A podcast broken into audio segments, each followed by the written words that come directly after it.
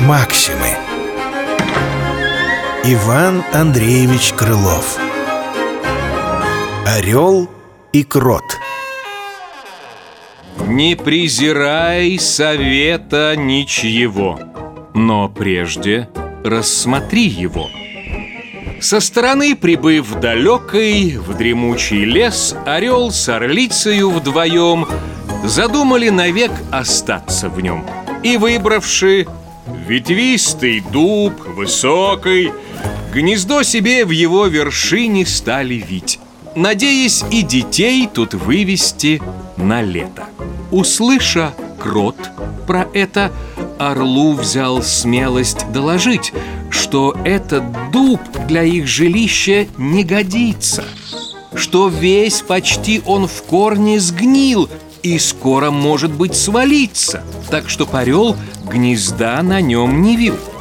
Но, кстати ли, орлу принять совет из норки и от крота а где же похвала, что у орла глаза так зорки? И что застать кротам мешаться сметь в дела царь-птицы?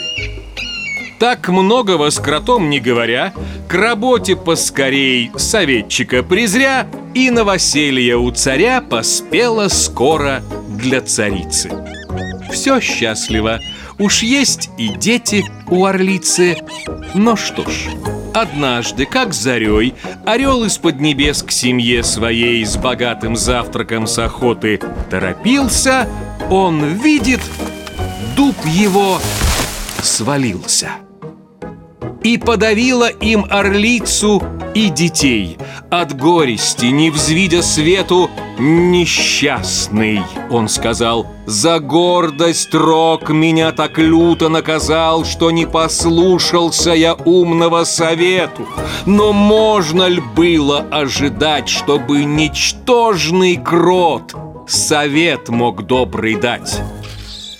Когда бы ты не презрел мною, из норки крот сказал, то вспомнил бы, что рою свои я норы под землей, и что, случаясь близ корней, здорово ль дерево, я знать могу верней. Максимы. Иван Андреевич Крылов. Орел и крот Читал Юрий Новиков